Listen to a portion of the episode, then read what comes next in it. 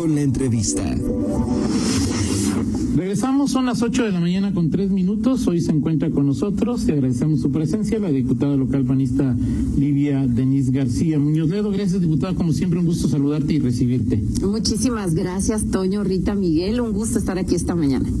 Vamos a platicar de diferentes cosas. ¿Estás de acuerdo, diputada? La primera, el primer gran tema que pondría sobre la mesa es el, que, el, de la violencia digital.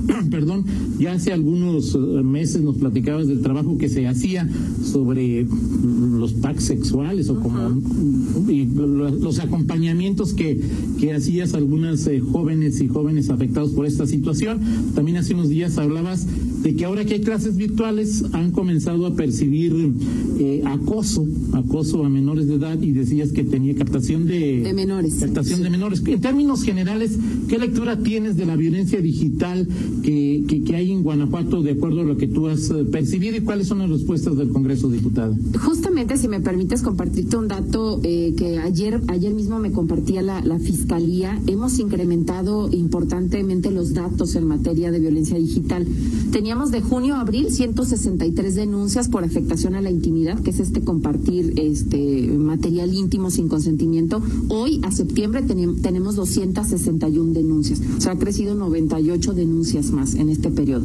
En el acecho, que es el, el acoso que se da en las redes sociales, en este primer periodo de junio-abril eran 181, ahora tenemos 277, ha incrementado 96 denuncias. Y en captación de menores yo hablaba de un dato de 7 denuncias presentadas, hoy hay 10 denuncias presentadas.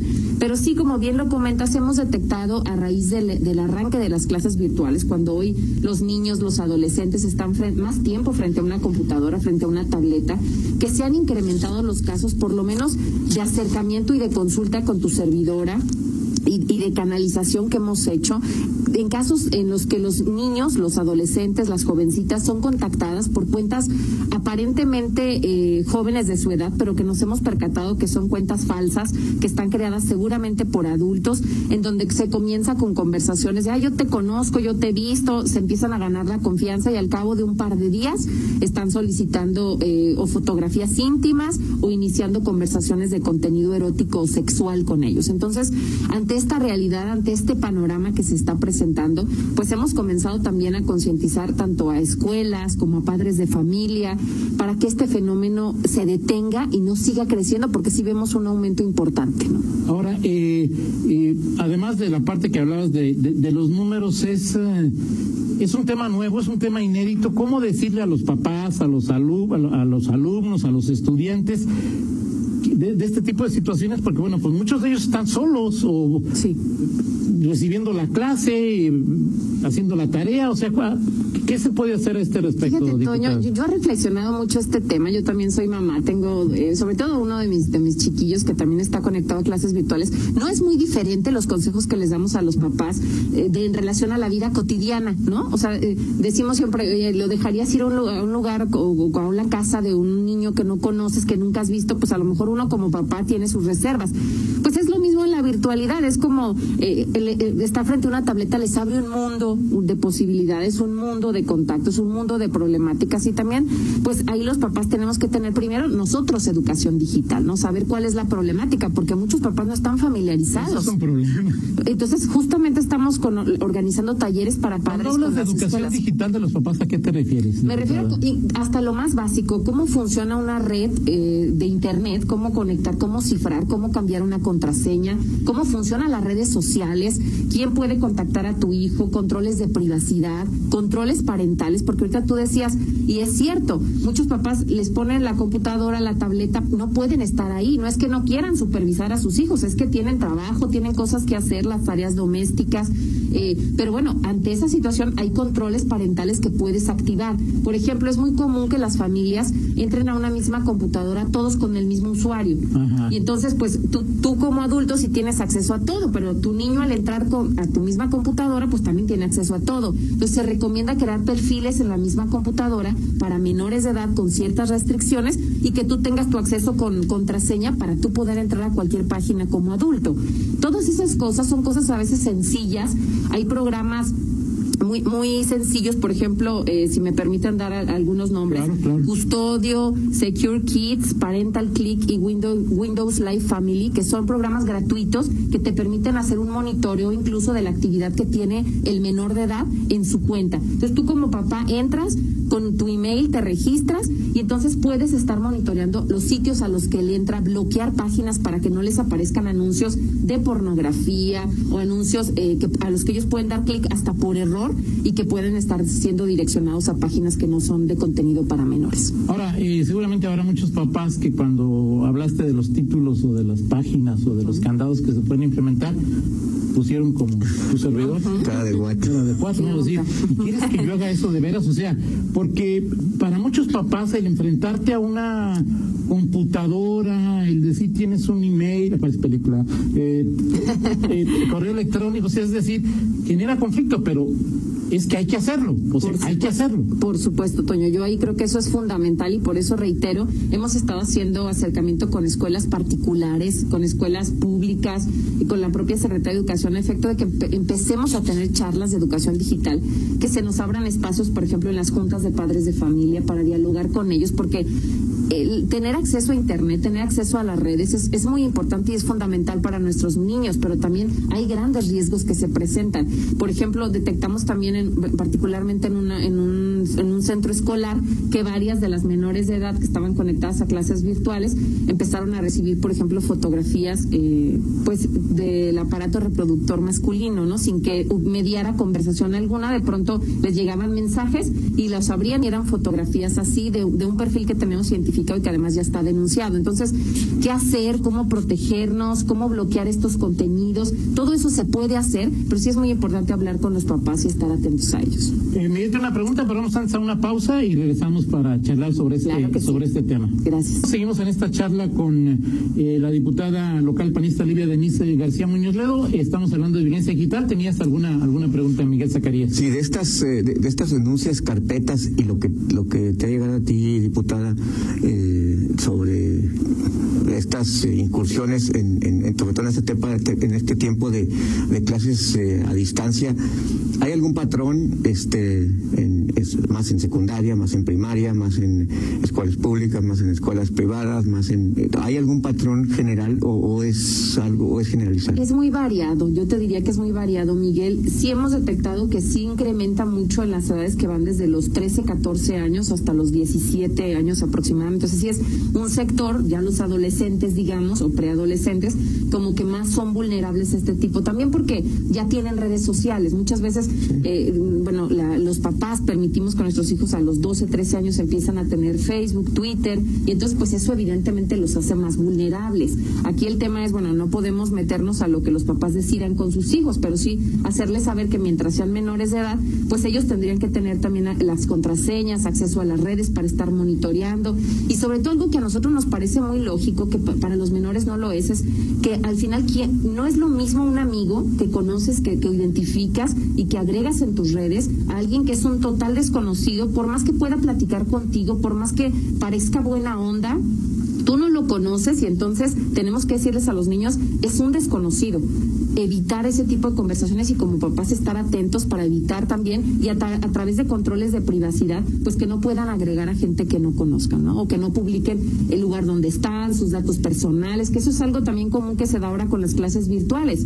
Eh, eh, los niños es muy fácil que en el contexto de las clases digan los nombres de sus papás, digan dónde trabajan, dónde viven, teléfonos, y luego las escuelas suben, muchas de esas escuelas suben las clases a, a plataformas como YouTube, que de pronto cualquier cualquiera pudiera tener acceso a datos sensibles, incluso como son la imagen de tus hijos menores de edad.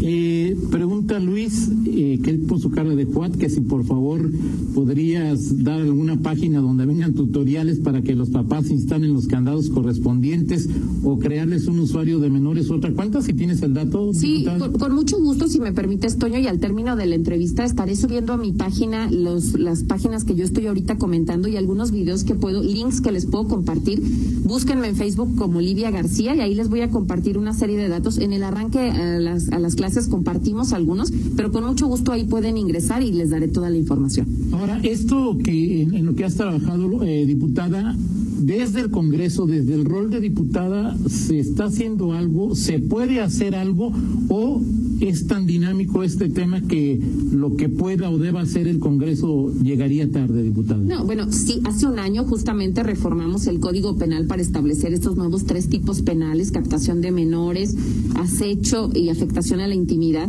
como una respuesta a la realidad que estamos viviendo. Son nuevos tiempos, es nuevo el uso de las tecnologías y tenemos que protegernos y hacer que las redes también sean seguras, al igual que buscamos que nuestros entornos físicos sean seguros, pues las redes sociales, el Internet una extensión de nuestra vida. Y entonces más bien en este año hemos ido evaluando qué patrones se han presentado, como bien lo decía Miguel, en qué casos este, hace falta apretar y por eso también estamos por presentar una iniciativa que tiene que ver con las amenazas digitales, porque normalmente eh, este tipo de contactos que se dan en las redes o este tipo de difusiones viene acompañado casi siempre de acoso y de amenazas, ¿no? En el caso, por ejemplo, de las jóvenes que comparten materiales íntimos sin su consentimiento, normalmente son amenazadas, ¿no? Este, eh, haz esto, si no, voy a compartir esta fotografía. Incluso, Toño, te puedo decir, forzadas o, intentos de, forzarlas a tener relaciones sexuales a cambio de no compartir estos contenidos. Y entonces, si tú vas, este, de pronto alguien pueda, pueda decir en una realidad hoy de una denuncia, no, pues tú accediste, no pusiste resistencia, ¿no? A, la violación. no hay violación porque tú fuiste, tú llegaste con esa persona y tuviste relaciones sexuales. Pues sí, nada más que hubo una amenaza previa eh, que tenía que ver con la difusión de estos contenidos y es tal el temor y es tal el miedo y el daño que causan que se difundan estas fotos que muchas veces pues se accede, ¿no? Entonces, esto también está considerado en esta propuesta, la presentamos en la agenda legislativa y muy pronto estará eh, presentada en el Congreso. ¿Qué entender por amenaza digital, diputado? ¿Qué, sí y qué no? Bueno, la amenaza digital es todo aquello que, eh, que te genera la sensación de inseguridad, que pone en riesgo tu integridad y que se da en el ámbito digital. Es, es como cualquier amenaza que se da en el ámbito físico, el que yo te, te, te, te señale que vas a, te voy a hacer algo, que voy a estar eh, persiguiéndote, que te estoy vigilando, este que tu familia va a sufrir. Por medios digitales. Pero ahora trasladado a los medios digitales, es decir, un mensaje de texto, un mensaje de WhatsApp, un mensaje en, las redes sociales, todo eso, y ahora que, si tú ibas y denunciabas, decían, oye, pero físicamente te dijo algo, se acercó, te intimidó, no, pues se dio en las redes sociales, pues no constituye un delito. Hoy se está considerando ya que el ámbito digital también genera, incluso si es una cuenta no identificada, Toño, si a ti te están amenazando, te están diciendo, aunque no ubiques quién, pues evidentemente hay un sentimiento de que algo te va a ocurrir, ¿no? Ahora, eh, vamos a hacer una pausa, pero te dejo la pregunta sobre, sobre la mesa, eh, diputada Livia García, es is está en la, agenda legislativa. Hoy, ¿qué pasa? ¿Hay un, un, impasse, hay un terreno vacío? ¿Cómo se ataca este tipo de problemática desde la realidad? ¿Y cuál sería el camino legislativo para que pronto esto se convirtiera en una norma? Vamos a la pausa y regresamos. Regresamos 8 de la mañana con 22 minutos. Seguimos en esta charla con la diputada local panista Livia Denise García Muñoz Ledo. Eh, te preguntaba, Livia, sobre, bueno, nos decías que en la agenda legislativa está este tema de las amenazas digitales que comienza el camino que tiene que pasar por el Congreso. Es, y en este momento las conductas que sancionaría existen, cómo se combaten, cómo prevenirlas, cómo evitarlas, en tanto no se dé esta situación legal. El derecho penal, Toño, eh, pues es muy rígido, ¿no? Es que el tipo penal tiene que ajustar exactamente a cómo está eh, diseñado en, la, el Código Penal para que sea aplicable. Si no, la autoridad, por pequeño que sea el hueco, pues eh, no, no es factible que se pueda aplicar el delito. Entonces, eh, de alguna manera, el que haya el, considerado el delito de amenazas y no, no esté considerado el ámbito digital genera problemas para quien denuncia.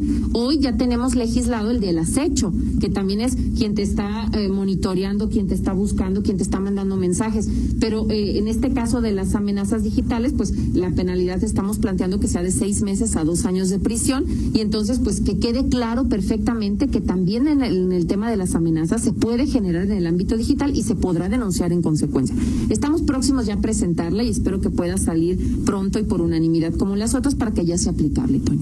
Ahora, eh, entonces el apellido es importante, amenazas no basta, hay que entonces apellidar y decir que son amenazas digitales para que eh, eh, la, demostración del delito quede hecha de manera mucho más fehaciente. Reconocer el ámbito, el ámbito digital y no solo el físico donde se pueden generar las amenazas y eso debe estar considerado para que la autoridad con todo toda sencillez y claridad pueda levantar las denuncias y comenzar las investigaciones. Ahora, has trabajado en este, entre otros temas, en este asunto durante varios, varios meses.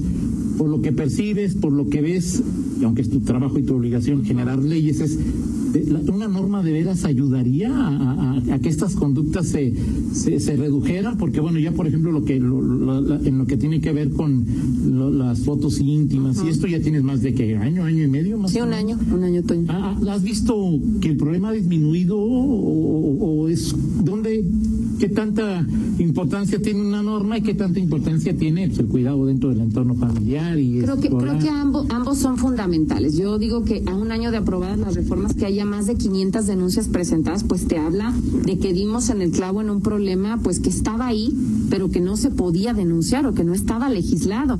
Y, yo siempre digo que estas 500 denuncias que hoy tenemos no reflejan de ninguna manera lo que estamos viviendo. Tenemos muchos casos en los que las jóvenes deciden no denunciar, no quieren hacerlo, incluso todavía muchos menores de edad no quieren platicar con sus papás de lo que están viviendo y ahí es donde nosotros hacemos un trabajo muy responsable acompañados de psicólogos y de abogadas voluntarias, pues para ayudar a los menores y por supuesto siempre hacerles saber que es importante que platiquen con sus papás, eh, porque no hay más apoyo que puedan recibir que es el apoyo en casa. Y entender algo que es muy importante, Toño, tenemos que tener claro que los menores, aunque pongamos controles y aunque siempre van a tener acceso de una u otra manera. Y ellos tienen una habilidad innata para las redes, para el Internet, que no tenemos nosotros. Y entonces más bien aquí es como en la vida cotidiana, no podemos limitar los peligros a los que se enfrentan, pero sí podemos hablar con ellos y de acuerdo a sus edades explicarles los riesgos que pueden tener.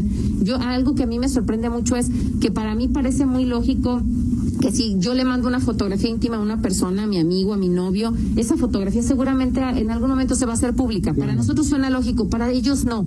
Ellos piensan que de verdad esa persona se la va a guardar o la va a borrar y nunca va a salir. Cuando les haces ver que esa foto puede estar toda la vida en las redes sociales, toda la vida es hasta que sean adultas mayores, entonces su visión... nietas las pueden ver. Claro, claro. Entonces esa visión para ellos les genera mucha mayor preocupación y entonces eh, pues le piensan dos veces. Ahora hablas de 500 denuncias, ¿cuántas ya judicializadas? ¿Ya hay alguna sentencia firme en contra de algún presunto responsable o ya un delincuente de esta naturaleza, diputado? Ahí es donde hemos encontrado la problemática. Tenemos siete vinculaciones a proceso apenas. Eh, estamos también, bueno, dialogando eh, con el Poder Judicial. Creo que ha habido, ha habido mayor conciencia de estos temas. Me ha tocado estar presente en algunas audiencias iniciales y, y veo mucha, mucha capacitación en las juezas, sobre todo que han atendido estos casos, en visibilizar que sí es una problemática y no minimizar lo que está pasando, no culpabilizar a las víctimas, pero tenemos que avanzar. En muchos casos, lamentablemente nos encontramos ante cuentas creadas ex profeso para la difusión, ¿no? Y entonces no hay una persona determinada detrás de esa cuenta. Y eso lleva a un proceso de investigación, dónde está geolocalizada la cuenta, dónde se aperturó, con qué correo electrónico, esa información que la fiscalía recaba y que lleva un proceso. Entonces, es tardado, pero creo que es importante. Hemos logrado bajar cinco páginas muy importantes. Cuando digo cinco puede ser muy poco, pero realmente páginas que tenían 20 mil, 30 mil seguidores y en donde se incluso comercializaban fotografías de jóvenes de Guanajuato y que incluso afectan pues a más de a cientos de jóvenes de Guanajuato y que ya organizadas ellas también han emprendido una red pues para estar bloqueando estas páginas. eso es lo que tiene que ver con, con, lo que ha pasado con esas 500 denuncias. Y en la llamada socialización, eh, sí has percibido que existe una mayor conciencia de lo que significa enviar una página, perdón, una foto de esta naturaleza, es decir, en, en, a la existencia de la norma y su, su publicidad ha permitido que exista más conciencia de la problemática. Yo, yo creo que sí, ha habido visibilización. Hoy a mí me da mucho gusto que nos contacten asociaciones de padres de familia, comités de colonos, escuelas, eh, incluso jovencitas para pedirnos acompañamiento. Bien curioso, fíjate, me tocó atender, por ejemplo, una, algún un par de llamadas de Zoom, eh, de videoconferencias, en donde las jóvenes menores de edad nos pedían estar presentes porque le iban a platicar a sus papás que habían compartido una foto íntima y querían que nosotros les explicáramos, porque en, algunos casos era gente de campo, que no entendía mucho este contexto y, la realidad es que estar ahí y tratar de apoyar a estas niñas, pues para mí es muy importante porque pues muchas de ellas incluso pueden pensar hasta en el suicidio, ¿no? Que es algo terrible, pero que puede pasar, ¿no? Y entonces el tratar de evitar esto creo que sí se ha visibilizado y empezamos a hacer más conciencia. Eh, Dice eh, Rogelio Serrano que te felicita y la pregunta sería cuál es el procedimiento legal y psicológico después de denunciar e identificar a la víctima. Bueno, aquí es muy importante. Primero, yo siempre digo que nadie denuncia en estos en este tipo de delitos si no tiene una red de apoyo primero, si no entiende a lo que se va a enfrentar. Y ese es el trabajo que hacemos nosotros de, de asesoría, de acompañamiento y ya cuando ellas se sientan listas sepan a lo que se van a enfrentar, incluso los papás sepan a lo que se van a enfrentar eh, cuando su hijo vivió una situación de, de, de, de, estas que estamos comentando. Entonces ahora sí hacemos un acompañamiento al, al Ministerio Público para que se denuncie y damos seguimiento también a, a la denuncia presentada para que pueda llegar, llegar a judicializarse. Eh, Luis Frías te felicita por tu trabajo legislando en esta materia. También el síndico Cristian Cruz te felicita por Muchas tu trabajo gracias, del. Congreso y sobre todo, dice Cristian, por estar pendiente de las herramientas tecnológicas y cuidado de la niñez y adolescentes. Miguel. Gracias. ¿Es sobre otro tema? Sí, sí, ya sé, ya sé, ese es el tema. Sí, de- sí, es que, que- quería preguntarte, eh, diputada, hay un tema que, eh, que, que ha estado en la mesa eh, ya en los últimos días y tiene que ver con el matrimonio igualitario.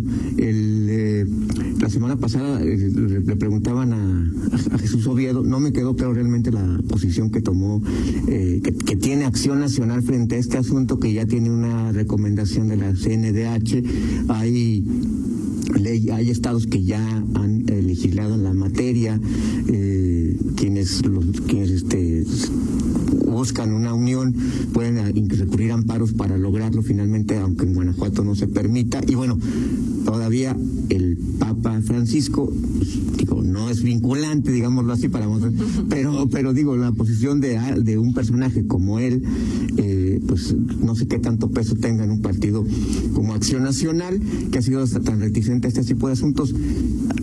Hay una postura ya definida, ¿qué les ha dicho el coordinador? ¿Van a legislar, no van a legislar? Ayer ve- veía una entrevista con la diputada eh, Cristina Márquez y, y pues no, fue muy ambigua que van a esperar el trámite legislativo. ¿Cuál es la postura? ¿Hay línea o no hay línea? ¿O qué, qué piensas? Pero más que también lo, de, de lo que diga el, el coordinador es qué les dice, ustedes dicen mucho eso, qué dice mi público, qué dicen mis electores. ¿no? Es- Exactamente. Ustedes se deben a eso, según nos cuenta, ¿no? Bueno, yo, yo creo que, digo, primero soy muy respetuosa del trámite que se le dará en la comisión. Está eh, mayoritariamente en la Comisión de Justicia. La última iniciativa que presentó Magdalena trae una parte eh, de garantizar el derecho a formar una familia en la parte constitucional, que es la que a mí me corresponde. Yo siempre he dicho que lo que no podemos es eh, negar el debate parlamentario de los, todos los temas que le interesan a las, a, los, a las y los guanajuatenses en el Congreso, porque ese lugar es la caja de resonancia para estos temas. Y seguramente en temas como este habrá puntos de vista diferentes, pero tendremos que analizarlo eh, en su momento cuando la propia Comisión eh, de Justicia así lo determine, a la luz, pues, de, de las disposiciones jurídicas, de los propios organismos internacionales, de los derechos que tienen las personas. No es un tema que hayamos dialogado todavía en el grupo parlamentario. Es un tema que está ahí, que seguramente eh, tendremos, por supuesto, que fijar postura este, y, y de- llevar a la mesa los diferentes puntos de vista que hay y sobre todo los instrumentos legales que ya existen. Yo creo que en una sociedad como la nuestra todos somos diferentes de alguna u otra manera y hay que garantizar los derechos de todos como personas. Pablo. Pero- estaremos en el debate en su momento. O sea, tú en lo particular este, te resistirías, este, te, te crees que ya se debe adecuar la realidad, las leyes, para que esto, que es una realidad, se acepte como tal. Que como legisladores tenemos una obligación. Yo tengo, por supuesto, mi opinión personal al respecto, pero quiero respetar los tiempos también del propio grupo parlamentario y en su momento también haré valer mis opiniones al interior del grupo. Pero sí creo que, tenemos que garantizar los derechos de todas las personas. Creo que nuestras sociedades han ido cambiando, han ido evolucionando y creo que lo que no podemos hacer es negar un debate en el Congreso en este tema. Eso me parece fundamental y además creo que es la convicción del grupo parlamentario. Estaremos eh, dialogando este tema y tomando determinaciones. Muchas gracias, diputada Livia Denise. Antes de irnos, ¿te has apuntado, te apuntaste, te han apuntado en la lista para candidatos a la alcaldía de León por el PAN? Mm, Pues creo que mi trabajo habla por mí, Toño. Ahí está mi trabajo y yo agradezco que se me considere, que, que esté ahí y que estén evaluando mi perfil porque creo que es un momento muy importante para nuestra ciudad. ¿Así te gustaría ser, este, este, estar aquí en 2021-2022? Pues yo creo que es un honor para cualquiera que está hoy en el servicio público y pues eh, yo reitero, mi trabajo está ahí, habla por mí y además creo que es un momento eh, eh, en que la política requiere Si diálogo. te tienen considerada. Creo que sí, por supuesto. Están evaluando perfiles y ahí está el mío. ¿Quién evalúa perfiles? Pues creo que mi partido está ahí eh, tomando determinaciones. Se volvió muy acá, o sea, yo iba, iba también. El partido es quien nos postula, al final es el derecho del partido, ¿no? Pero, pero el ¿Quién dice? partido es este. Román Cifuentes. Román, El- Charlie, el- Diego, no, este, el presidente de Fox, nuestro, no. El presidente de nuestro partido está haciendo seguramente una evaluación muy puntual de lo que requiere nuestra ciudad. Tú te sientes apuntada, Yo me siento lista.